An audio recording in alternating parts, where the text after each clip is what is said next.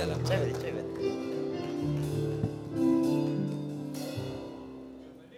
Es púlpito nuevo, hermano.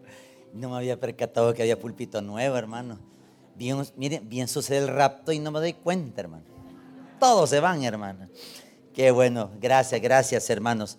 Eh, esta tarde, hermanos, vamos a tratar de dilucidar lo que es la enseñanza de lo que pasó en, en el Nuevo Testamento. Le voy a explicar la introducción. El problema es, hermanos, que los contextos históricos son de diferentes eh, episodios. Ejemplo, en el Antiguo Testamento solo estaba la tienda de Moisés, así se le llama, la tienda de Moisés. ¿Por qué la tienda? Porque era una carpa de circo, una carpa. Y esa carpa así como se desmontaba, se montaba, así es. De ahí, hermanos, al pasar la etapa mosaica, o sea, la etapa de Moisés, viene la otra etapa, hermano, la etapa de Salomón. Porque recordemos que David no pudo hacer el templo. Hay datos históricos bíblicos, hermano, que él se le prohibió construir el templo. El problema es que David, hermano, estaba con la sed y con el deseo de querer hacer el templo. ¿Y por qué no lo hizo, hermano? Porque Dios no le dio permiso. Primero porque sus manos estaban llenas de sangre. Segundo, hermanos, era porque él había cometido varios errores y no tenía esa solvencia moral. Aunque con Dios la tenía, pero con el pueblo no, porque con el pueblo el pueblo cierta le perdonó quizás el pueblo, pero hermano, este es como el caso de aquella persona que dice, vaya, la congregación acepta al pastor, eh, la congregación le perdona al pastor, pero Dios no, hermano.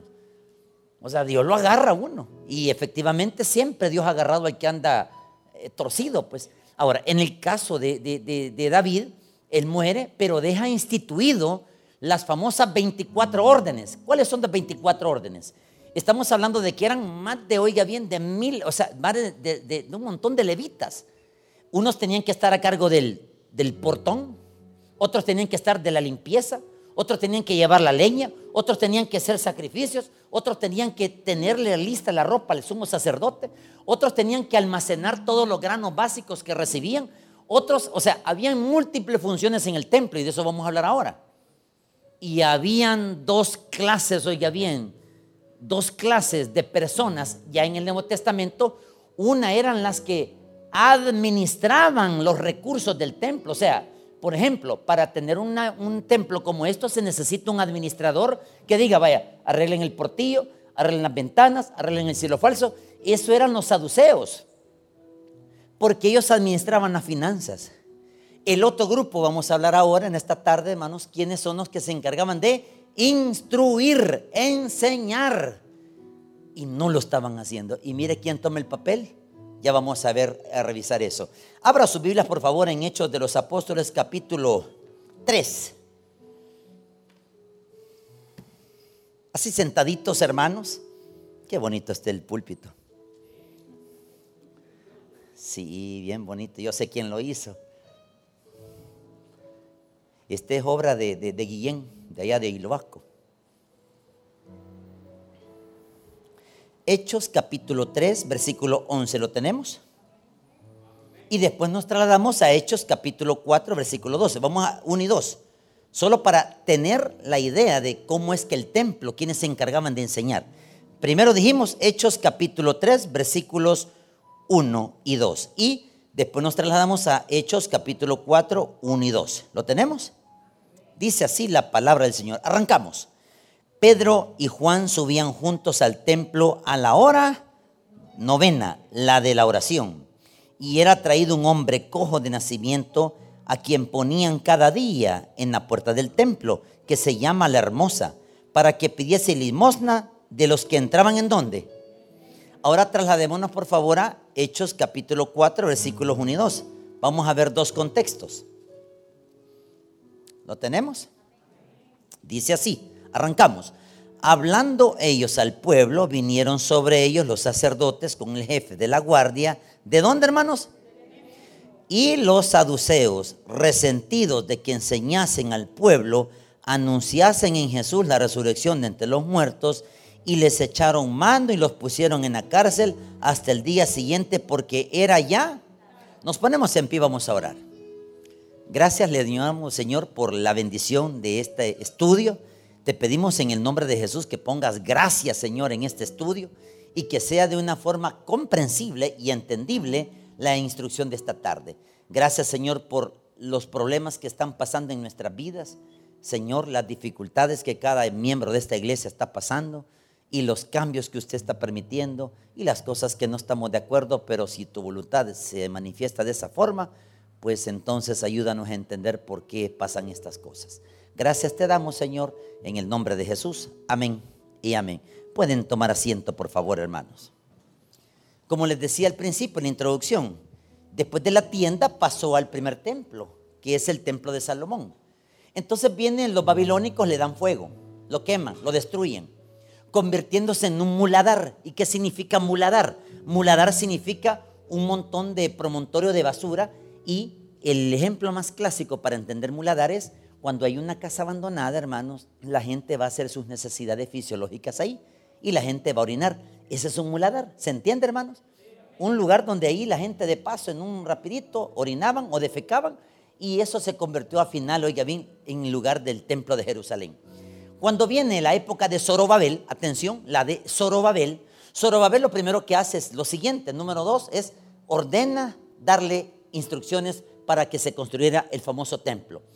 Cuando se construye el templo, hermanos, oiga bien, viene la época de los asmoneos, más adelante, donde los, oiga bien, donde aparecen los macabeos y donde aparece, oiga bien, de ahí se cree, hermanos, que es donde un hombre llamado Herodes el Grande nombra, oiga bien, a un grupo de personas llamada los fariseos. Ojo con eso, hermano, porque de ahí vamos a partir la enseñanza de esta tarde.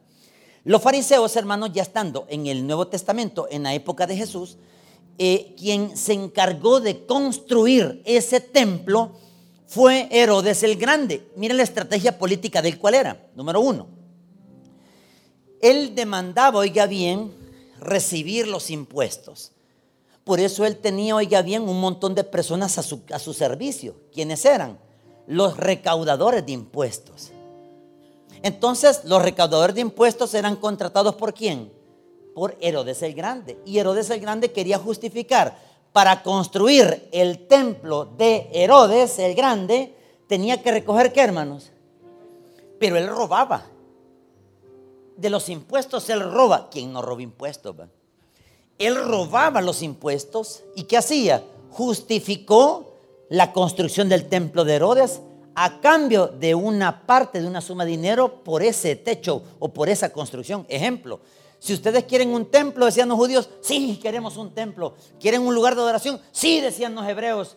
¿Quieren ustedes un lugar donde vayan a sacrificar? Sí, decían. Entonces les voy a construir un templo. Pero ustedes, después de construir y recoger ese dinero, yo tengo que darle a Roma una parte, a Roma. Recordemos que Roma, oiga, correcto, Roma lo que hacía era lo siguiente, ellos demandaban otro impuesto, pero se lo demandaban Herodes. Herodes se lo demandaba a quién? A los judíos. Y los judíos se lo demandaban a quién? Al pueblo.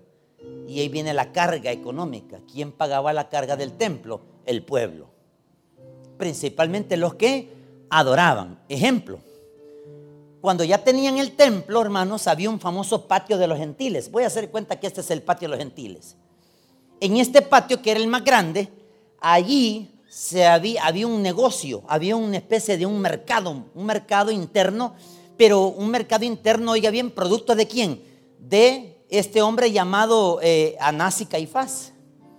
Anás y Caifás, oiga bien, eran, oiga bien, era antes el sumo sacerdote pero como fue depuesto por Herodes el Grande y por Roma, entonces viene, aparece Caifás. Caifás, una vez él ordena, oiga bien, el mercado, ¿sabe qué puso Caifás?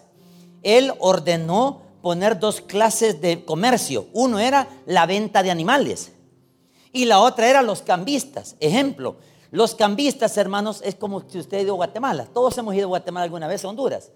Cuando hemos ido a Guatemala, ¿qué hay en la, en la frontera? Están los entonces, por ejemplo, y esto ya lo he explicado en otras ocasiones, los cambistas lo primero que hacían eran, si este grupo, este primer grupo, la primera fila, era un grupo de cambistas, solo hoy podían cambiar. La siguiente semana era la segunda fila. Ellos ya no. La tercera semana, la otra fila. La cuarta semana, la cuarta fila y así al grado de volver nuevamente a la primera fila. Ahora, ellos me daban a mí un impuesto. Como yo era Herodes el Grande, les demandaba un impuesto de qué, hermano? Por esa venta. Pero ese impuesto, ¿quién no reclamaba? el sumo sacerdote. ¿Quién se enriquecía más? El sumo sacerdote. Solo con los cambistas. Vámonos al otro lado. En el otro parte del patio de los gentiles, allá estaban los cambistas. Aquí estaban la venta de animales. Entonces, en la venta de animales, ¿qué se hacía, hermano? Allí se hacía un comercio de animales enfermos. Porque cuando era la famosa Pascua, la palabra Pascua viene la palabra pesaj, que significa pasar por alto. Entonces, cuando se elaboraba la Pascua, tenían que tener un certificado de quién? Del sumo sacerdote. Y si no tenía el certificado, ¿qué se hacía, hermanos? Había que rematar ese animal en otro mercadito que estaba una, un tiangue. Un tiangue es una, una, una representación de animales. Y ahí estaban otro grupo de hebreos que eran de parte del sumo sacerdote. Usted lo traía y decía, mire, yo traigo un animal sano. Sí, pero ¿dónde está el certificado? No lo tengo, entonces no puede usted participar del sacrificio. Y como el hebreo venía de lejos, ¿qué hacía él? Lo remataba ese grupo de agiotistas, esa es la palabra, agiotistas son los que acaparan. Cuando acapararon ellos, ¿qué hacían? Él se iba a comprar adentro del templo, el que después de haber vendido el animalito, se iba a buscar un animal y estaba ciego, enfermo, golpeado, cojo, arruinado. Entonces no tenía otra opción porque tenía certificado. Y cuando agarraba, oiga bien, ese certificado lo presentaba y decían los sacerdotes, ¿dónde está el, certificado? Aquí está. Ok, este es un animal apto para ser. ¿Y qué pasaba con aquellos que compraban en la reventa? Los volvían a poner y les ponían otro certificado. Pregunta, ¿quién recibía esa grandes cuantiosas cantidades de dinero? El sumo sacerdote. Si ya partimos de la corrupción de esos dos, ahora imagínense la función de los fariseos. Ahora vámonos por favor para entender el contexto mejor. Nuevamente, vámonos por favor hermanos a Hechos capítulo 2.14. Vamos a retroceder. Hechos 2.14.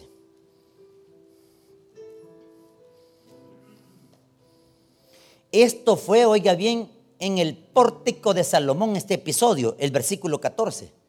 En el pórtico de Salomón, ahí Pedro empezó a hablar. Ya le voy a explicar por qué. Léase por favor el 2.14. En Hechos lo tenemos. Todos. Entonces Pedro, poniéndose en pie con los once, alzó la voz y les habló diciendo, todos, varones judíos y todos los que habitáis en donde. Esto os sea notorio y oíd mis palabras, todos porque estos no están ebrios como vosotros suponéis, porque es la hora tercera del... Vamos a ver con enseñanza. Atención, escúcheme. Ya descubrimos, hermano, dónde viene la corrupción del templo. El problema era quién instruía a la hora tercera. Atención.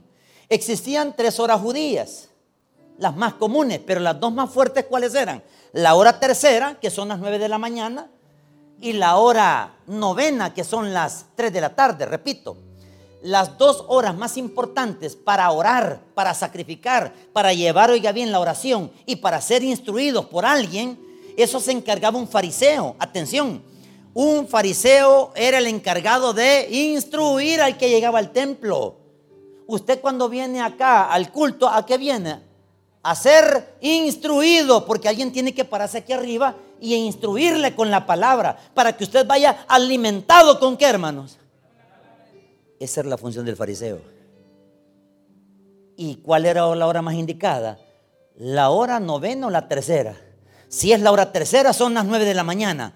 Si es la hora novena, son las tres de la tarde. ¿Se entiende? Ahora, la función, ¿quién la llevaba? ¿Y sabe quién la llevaba? Jesús, hermanos, vamos a partir de una enseñanza tan sencilla. Jesús, Él siempre instruyó. Y la cólera de los sacerdotes, ¿quiénes? Los fariseos y los saduceos, ¿cuál era? Que en vez de estar enseñando ellos la palabra, principalmente los fariseos, quien estaba enseñando era una persona que no era del grupo de ellos. Le pongo un ejemplo. Nuestro seminario bautista de teología, y lo pongo en ejemplo para que se, se, se entienda. Nuestro colegio bautista de teología lo que hace es recibir a los alumnos. Oiga bien, hermano. Cuando recibimos los alumnos, ¿qué hacemos? Les instruimos. Usted solo viene a una clase, a una cátedra. Pero cuando usted se instruye, hay cinco especialidades. Las cinco especialidades usted las va a descubrir cuando, hermano. En el camino no las va a descubrir ya. Es raro que alguien diga, no, yo traigo para pastor y cabal pega. Pero cuando uno viene al seminario, uno viene para aprender a ser instruido. Cuando entra al seminario, hermanos, oiga bien, son cuatro años. Unos se llevan seis, otros se llevan diez. Yo me llevé diecinueve. Pero me gradué. O sea, ¿se entiende? O sea, yo me tardé bastante. ¿Por qué? Porque necesitaba ser instruido. Al grado de ahora ser un fariseo. No soy fariseo. Es que ustedes critican la, la actitud. Pero cuando un maestro, mire, un maestro que me cae mal me lo dijo un día. Y no me gustó como me lo dijo, pero tenía razón. Viene me dice él, hey, ¿qué tal fariseo? Y todos se rieron. Y yo, hey, pero yo no soy ningún hipócrita. ¿Sabe cuando le dije así? Ese es lo malo tuyo, que tú no has entendido las escrituras. Y yo, ¿cómo así? Porque si te dijo fariseo, si yo te digo fariseo, es porque sos un maestro de la ley. Ah, entonces, ¿qué dijimos? ¿Cuál era la función de los fariseos? ¿La que el qué? La ley y los profetas, dos funciones. La ley y los profetas.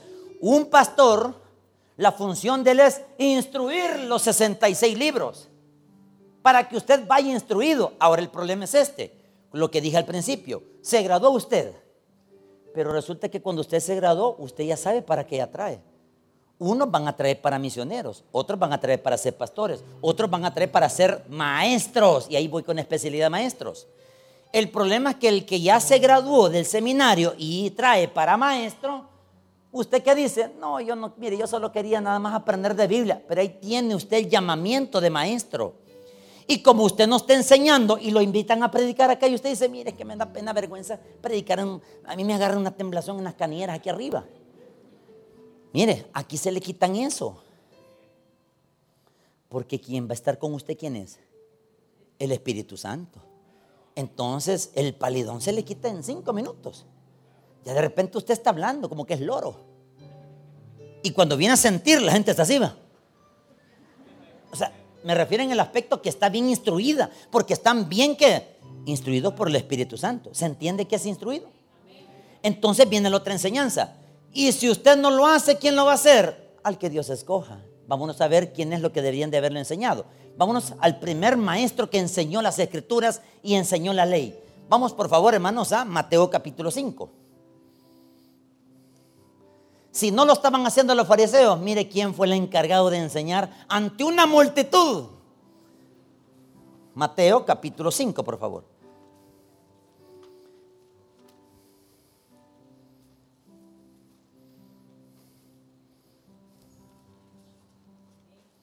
¿Lo tenemos? Vámonos al versículo 1 y 2.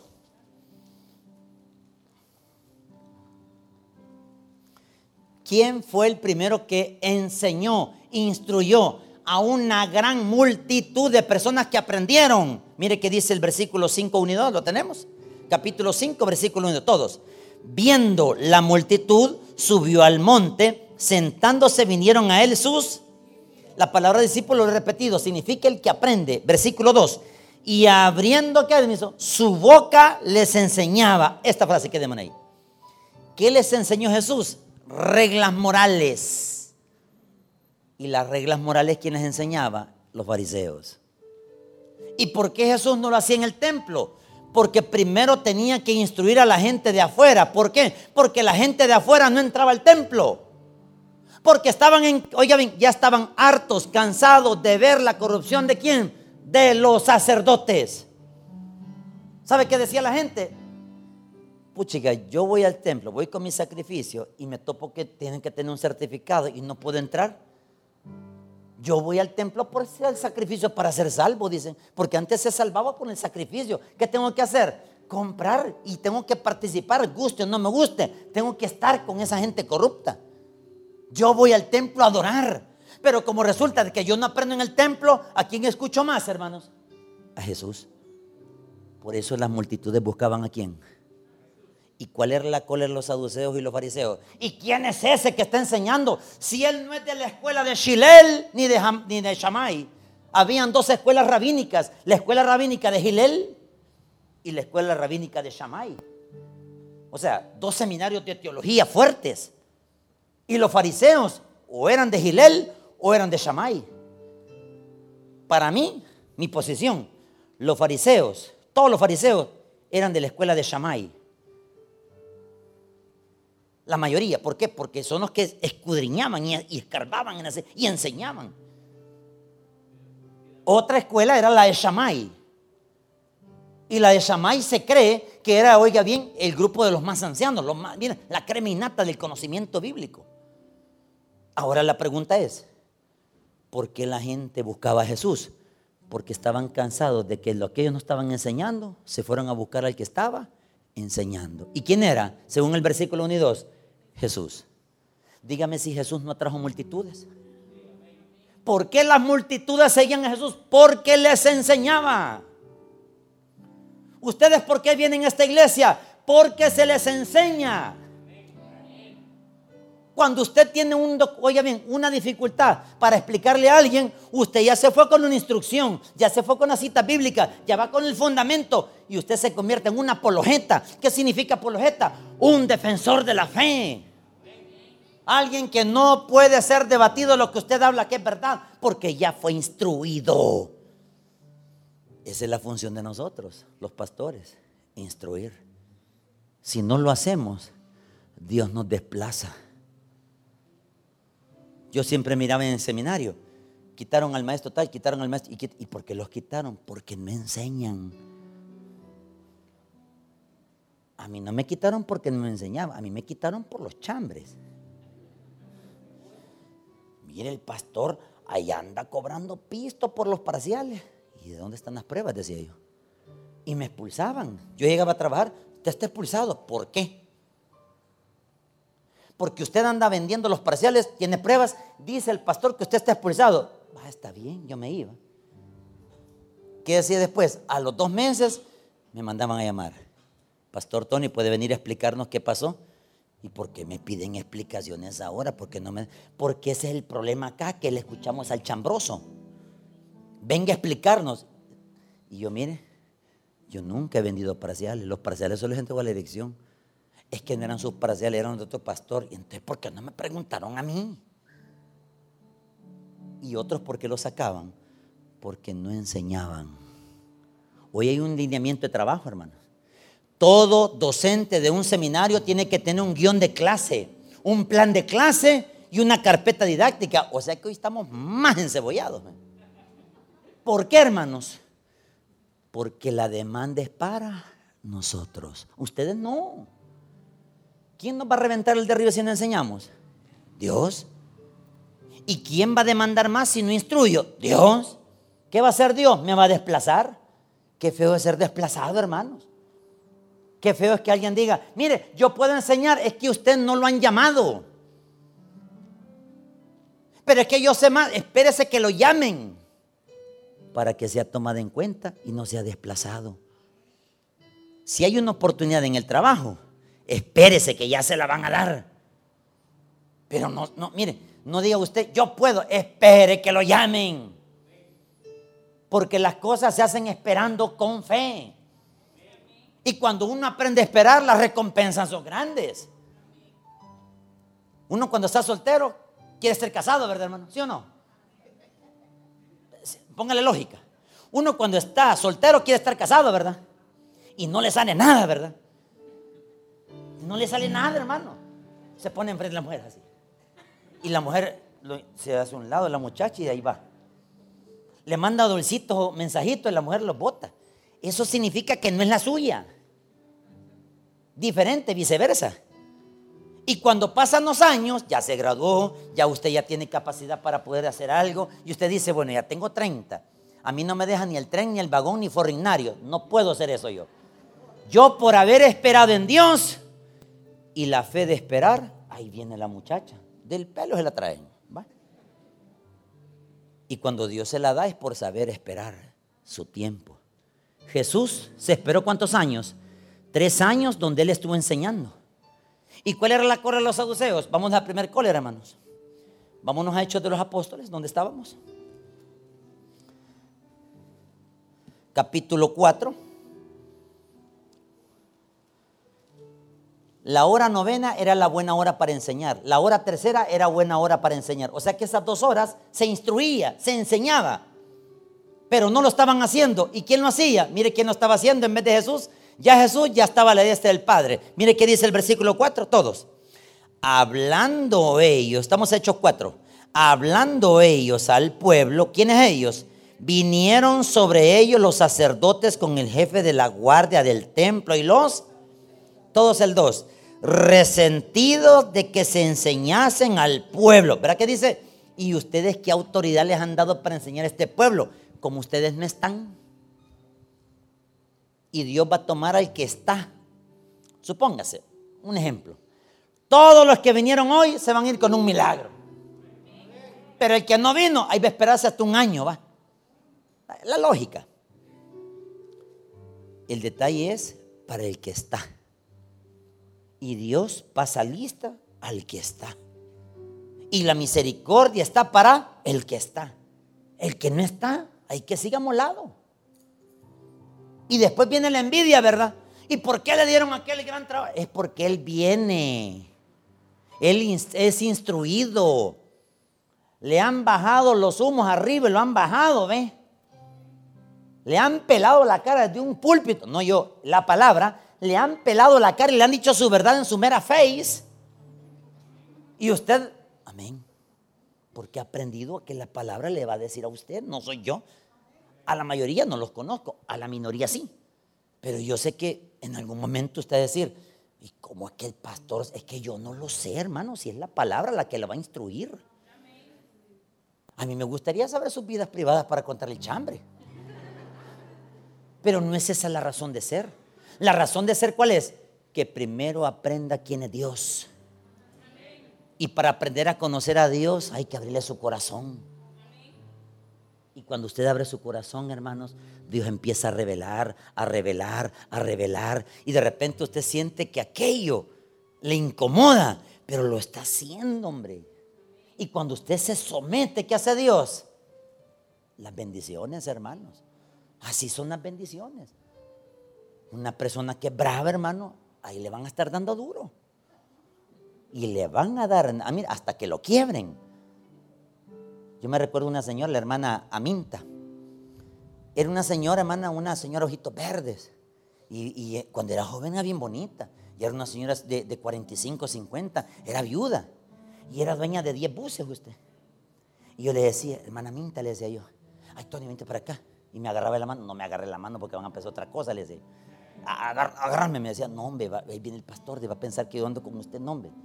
Y la hermana Aminta me decía, mire, pastor, este es mi nuevo novio. Hermana, le decía yo pastor risa le daba porque sabía que no era cierto eso. Y un día la hermana Minta, su soberbia la llevó a la humildad. Ella decía una frase. Ay, no. Antes de ser evangélica decía, escuchar es hermano Toby, decía. El día que ese hombre baje de predicar, lo voy a escuchar. Y de repente la guerrilla, hermano, le quemaron dos buses, le quemó la guerrilla. Le quemaron los buses. Y un día la esposa le dijo, mira, anda al culto. Ahí anda vos, le decía, le queman otro tercer bus.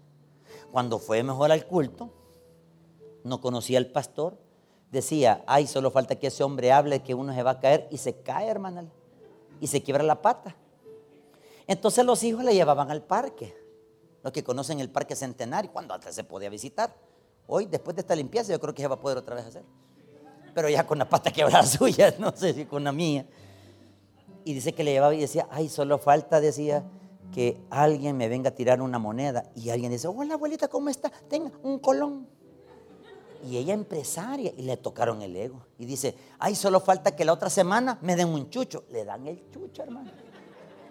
Y vuelve, mire, mira, no digo la soberbia. Y solo falta que me den un bastón y unos lentes. Y los hijos le dan unos lentes oscuros y le da a alguien un bastón. ¿Sabe qué dijo ella? Mejor me calmo y paro y voy mejor nuevamente al culto. Cuando llegó al culto, hermanos, toda la palabra la fue moldeando durante dos años. Y en dos años recuperó 20 buses. Una señora viuda. Y usted sabe que las viudas siempre la llevan de perder, porque quien se hacía cargo era el esposo. ¿Y cómo es que Dios le dio inteligencia a esa viuda? Por someterse a la instrucción de la palabra. Si usted ha venido acá y mire, hay culto lunes, martes, miércoles, jueves, viernes, sábado y domingo, no creo que en un culto Dios le hable. Yo creo que más de alguno le debe haber hablado. Entonces, en el que usted más siente que Dios le habla, ahí póngale ojos, ahí póngale antenas, hermano, póngale mente. ¿Por qué? Porque es donde Dios va a empezar a ayudarle, a instruirle. Pero ¿cuál era con los saduceos? ¿Y por qué enseñás? Le dijeron a Pedro. ¿Por qué estás instruyendo si tú no eres graduado de un seminario? Hermano, la cólera de ellos contra nosotros es cómo es que nosotros, hermanos, tenemos ese poder del Espíritu de Dios para ir a ganar almas. Dígame, hermanas, ¿no es cierto, hermano, que cuando usted fue la primera vez le daba miedo? Y ahora, hermano, con qué facilidad usted le habla de Cristo y se topa con sectario el problema es que usted no pierde el tiempo con un sectario. Usted le dice, mire, le es necesario nacer de nuevo. Ay, vaya a usted. Y usted le dejó la espina, le dejó. Y cuando usted oiga bien, instruye, le enseña a otro, ¿qué tal si esa persona un día va a venir acá a sentarse? Ahora, sigamos leyendo. Mire qué dice, por favor, hermanos, en el versículo 2. Resentidos, estamos hablando del 4.2. Resentidos de que se enseñasen a quién, hermanos. Porque era función de los fariseos. Los fariseos tenían que enseñar. Y dice, y anunciasen en quién? En Jesús. La cólera de los, de los saduceos, ¿cuál era? Hoy vamos a hablar de los otros saduceos. Los saduceos, hermanos, la cólera era de que ellos no creían en la resurrección.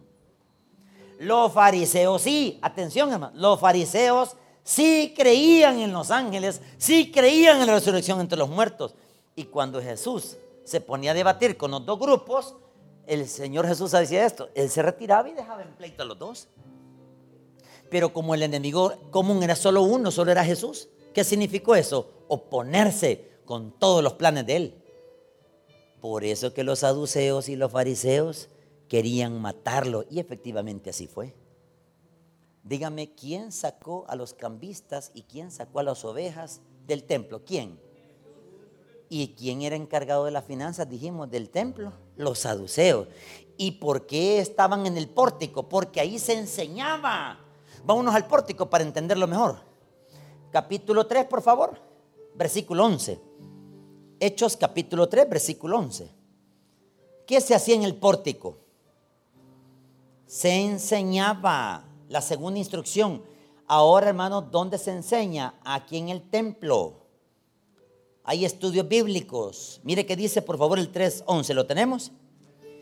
Y teniendo asidos a Pedro y a Juan, el cojo que había sido sanado, todos, todo el pueblo atónico concurrió a ellos. ¿A dónde?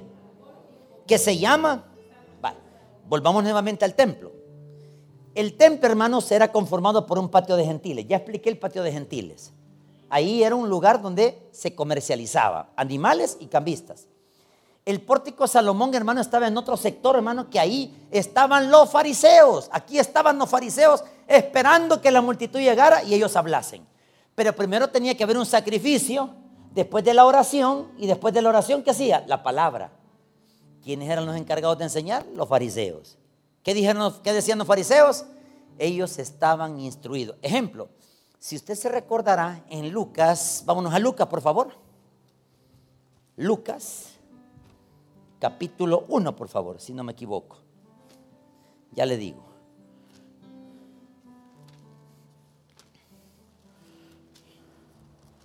Lucas capítulo, perdón, es el 2, versículo 41.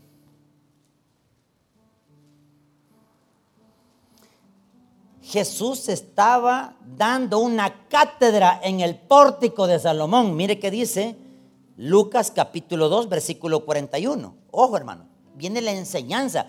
¿Cómo es posible que un niño estaba instruyendo a los doctores de la ley? Porque era en el pórtico. Era el lugar, oiga bien, específico para enseñar. Mire que dice capítulo 2, 41, ¿lo tenemos? Lucas, todos. Iban sus padres todos los años a Jerusalén en la fiesta de la Pascua. Después del sacrificio había una enseñanza. Y cuando tuvo 12 años, subieron a Jerusalén conforme a la costumbre de la fiesta. 43. Al regresar ellos, acabada la fiesta, se quedó quién? El niño Jesús en dónde?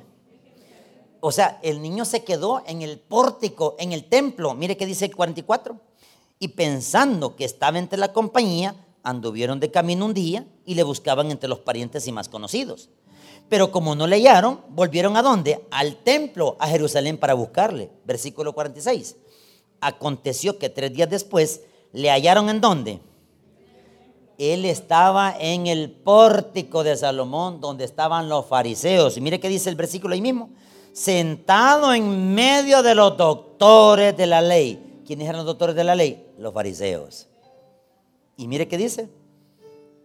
Y oyéndoles y preguntándoles. O sea, él los oía y les preguntaba. Es que así es la enseñanza. Si el fariseo estaba diciendo, señores, la ley dice que debemos de ayudarle al pobre. Jesús preguntaba, sí, porque en Deuteronomio capítulo 15, versículo 4, enseña de que la ley enseña de que a la viuda, al pobre y al huérfano hay que ayudarle. ¿O no es cierto? Sí, lo que dice el niño es corroborado porque según la Torah viene como el diálogo. ¿Y qué hacía la gente? Se reunía la gente. Ah, la gente empezó y ese debate era de que el niño estaba preguntándole y el fariseo, el doctor de la ley, estaba instruyéndole. Y la gente cuando oían la sabiduría de quién?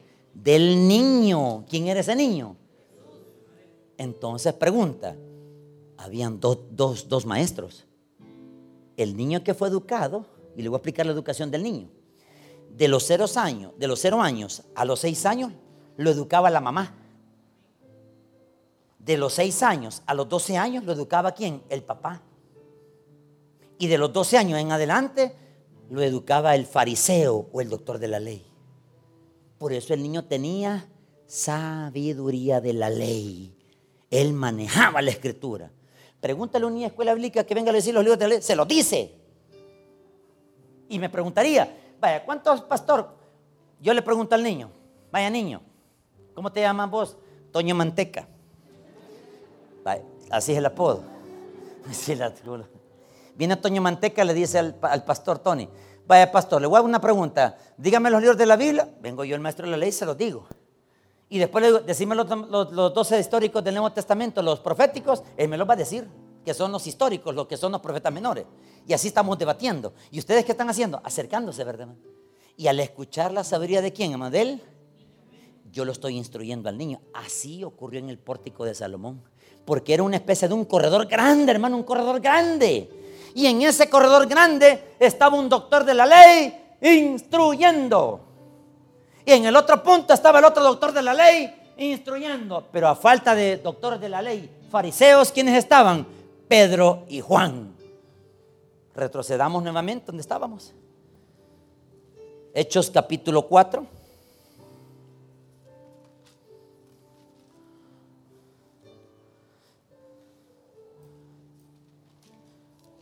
En el versículo 4, por favor. Después de que estaban en el pórtico de Salomón, mire qué sucedió, en el pórtico de Salomón, versículo 4. Pero muchos de los que habían, todos, oído la instrucción de la palabra, creyeron. Y el número de los varones era como. ¿Cuántas personas se convirtieron en el pórtico de Salomón? Cinco mil. En el pórtico de Salomón era el lugar apto para enseñar. O sea que se enseñaba allá en el pórtico, se sacrificaba, oiga bien, se compraban los animalitos en el, en el patio del templo y se llevaban donde el sumo sacerdote para que él sacrificara el animal, los sacerdotes, y después de sacrificar el animal, ¿qué iban ellos? Al pórtico de Salomón a escuchar la enseñanza. Así era. Pregúntese, vámonos al otro episodio, el cojo. Si retrocedemos, hermanos, vámonos por favor al capítulo 3. Versículo 1 y 2. Primero, mire lo que hace. Están en el pórtico. O sea, mire qué dice en el versículo 3, capítulo 3, versículo 1 y 2. ¿Lo tenemos? Todos. Pedro y Juan subían juntos al templo a la hora novena de la. Entonces, ya dijimos la hora novena son las 3 de la tarde, ¿verdad, hermano? A las, después del de la oración y del sacrificio, ¿qué se hacía después? Se instruía.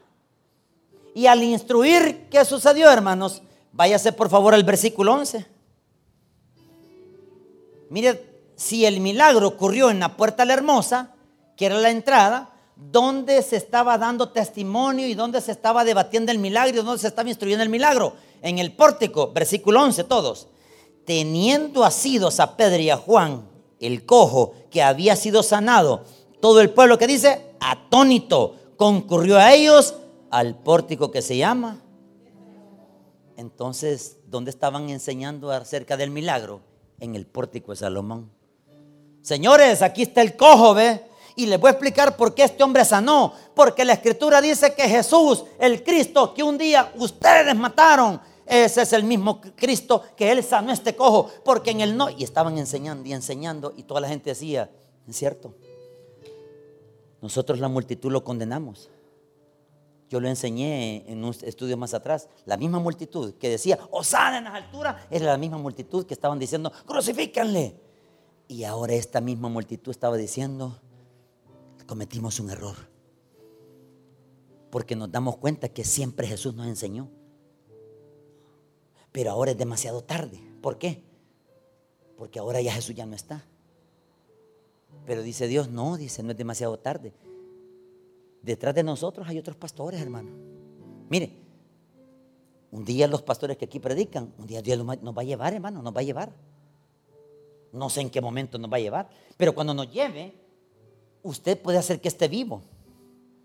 Y usted diga, fíjense que el pastor Michael Velázquez me enseñó en este sermón, y fíjense que el pastor de lunes me enseñaba este sermón, el pastor Moisés, y fíjense que el pastor, y va a mencionar varios pastores, pero resulta que todos se murieron. Y aparece usted y dice, hermanos, en un testimonio usted puede hacer que usted sea un llamado, o no sabemos si de estos niños o estos chiquitines traiga para pastor. Y digan ellos, es que un día nos enseñaban la palabra. Es cierto. No es demasiado tarde para aprender, hermano. Mire, cuando, cuando se monta el ministerio de laicos, hermanos, yo, yo lo que le pido, hermano, es que usted vaya con un corazón abierto para aprender. Pero sí, así, un corazón abierto para aprender. ¿Sabe por qué? Porque lo que nos interesa a nosotros es que la instrucción, el caso del fariseo, los fariseos que somos nosotros, tenemos que instruirlo a usted. Y nuestra ganancia, ¿cuál va a ser? Que usted se multiplique haciendo otro igual. Porque yo me voy a morir. Usted va a vivir. Y cuando usted viva, usted va a aplicar la enseñanza que un día alguien le enseñó. Y no solamente eso, vendrán otros maestros, otros fariseos hombres o mujeres, llamémosle singular, ¿verdad? Hombre y mujer. Y hay mujeres que enseñan. Yo tuve tres buenas mujeres fariseos que me enseñaron. Y digo fariseos porque eran maestras. Nuestra hermana querida doctora Diana de Oquelí, que está en la presencia del Señor, esa mujer me enseñó historia. Mire, me zampó la historia hasta en los meros oídos, en la nariz, hermano. Pero aprendí. Yo sé manejar la historia de, Israel, de Jerusalén. o sea, yo la tengo aquí. La otra maestra que yo tuve fue nuestra hermana Lilian Celarien, directora, que aplacé nueve veces geografía bíblica, pero yo aprendí geografía. Otra maestra. Y otra maestra, la licenciada, ah, hay dos más, la licenciada Rosemary de Reyes. Otra gran maestra que ha sido alumna de todo el seminario. Mujeres así nos instruyeron. Y la última de todas, la licenciada Sosa. De hecho, les manda saludes. Hoy la estuve viendo. Le manda mucha salud la licenciada Sosa. Ha estado enferma ella, hay que orar por ella, hermano. Está muy mal de salud, pero hoy estuve hablando con ella en la tarde y le pregunté, ¿verdad? ¿Cómo se siente de salud? Y como te enteraste, me dice, ah, ya ve, pues le dije yo. Un pajarito me lo contó, le dije yo. Entonces le dije yo, mire, sí, Tony, estaba enferma, Y mire qué, qué lindo es tener maestros de esa categoría. No solo son hombres, hay mujeres. Mire, aquí un día van a haber maestros y maestras un día usted, hermano, va a tomar el lugar de nosotros. Nosotros ya nos vamos. Ustedes serán el semillero, como dice, el vivero. ¿Qué es el vivero? Que un día todo San Miguel venga a instruirse acá, cuando tengamos seminario. Que los de Morazán vengan hasta acá, que los de San Vicente vengan para acá, que los de allá de Morazán, San Miguel, Usulután, La Unión, les quede más cerca acá. Y que un día digan, me gradué del seminario de aquí porque aquí hay buenos maestros, ¿oyó? Fariseos. La cultura de los fariseos sabe cuál era y con esto quiero cerrar. Ellos saben qué hacían. Cuando una mujer quedaba viuda, ¿sabe qué hacían los fariseos? se encargaban de administrar las finanzas de las viudas y se lo comían todo y la dejaban en pobreza. Los fariseos, en el caso de Jesús. De repente los fariseos decían, miren, oraban así y miren, hacían oraciones largas diciendo, Señor, yo no soy como este pecador. Y se ponían, jactaban con las filacterias, se ponían en todas las cosas que se ponen ellos, los artículos de los judíos, y oraban y gritaban y decían, estamos en ayuno orando. Sí, pero ellos tenían una actitud muy, muy mala. ¿Cuál era? Eran hipócritas.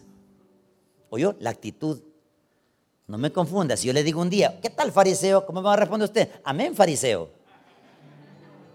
¿Por qué? Porque usted es maestro y yo soy maestro.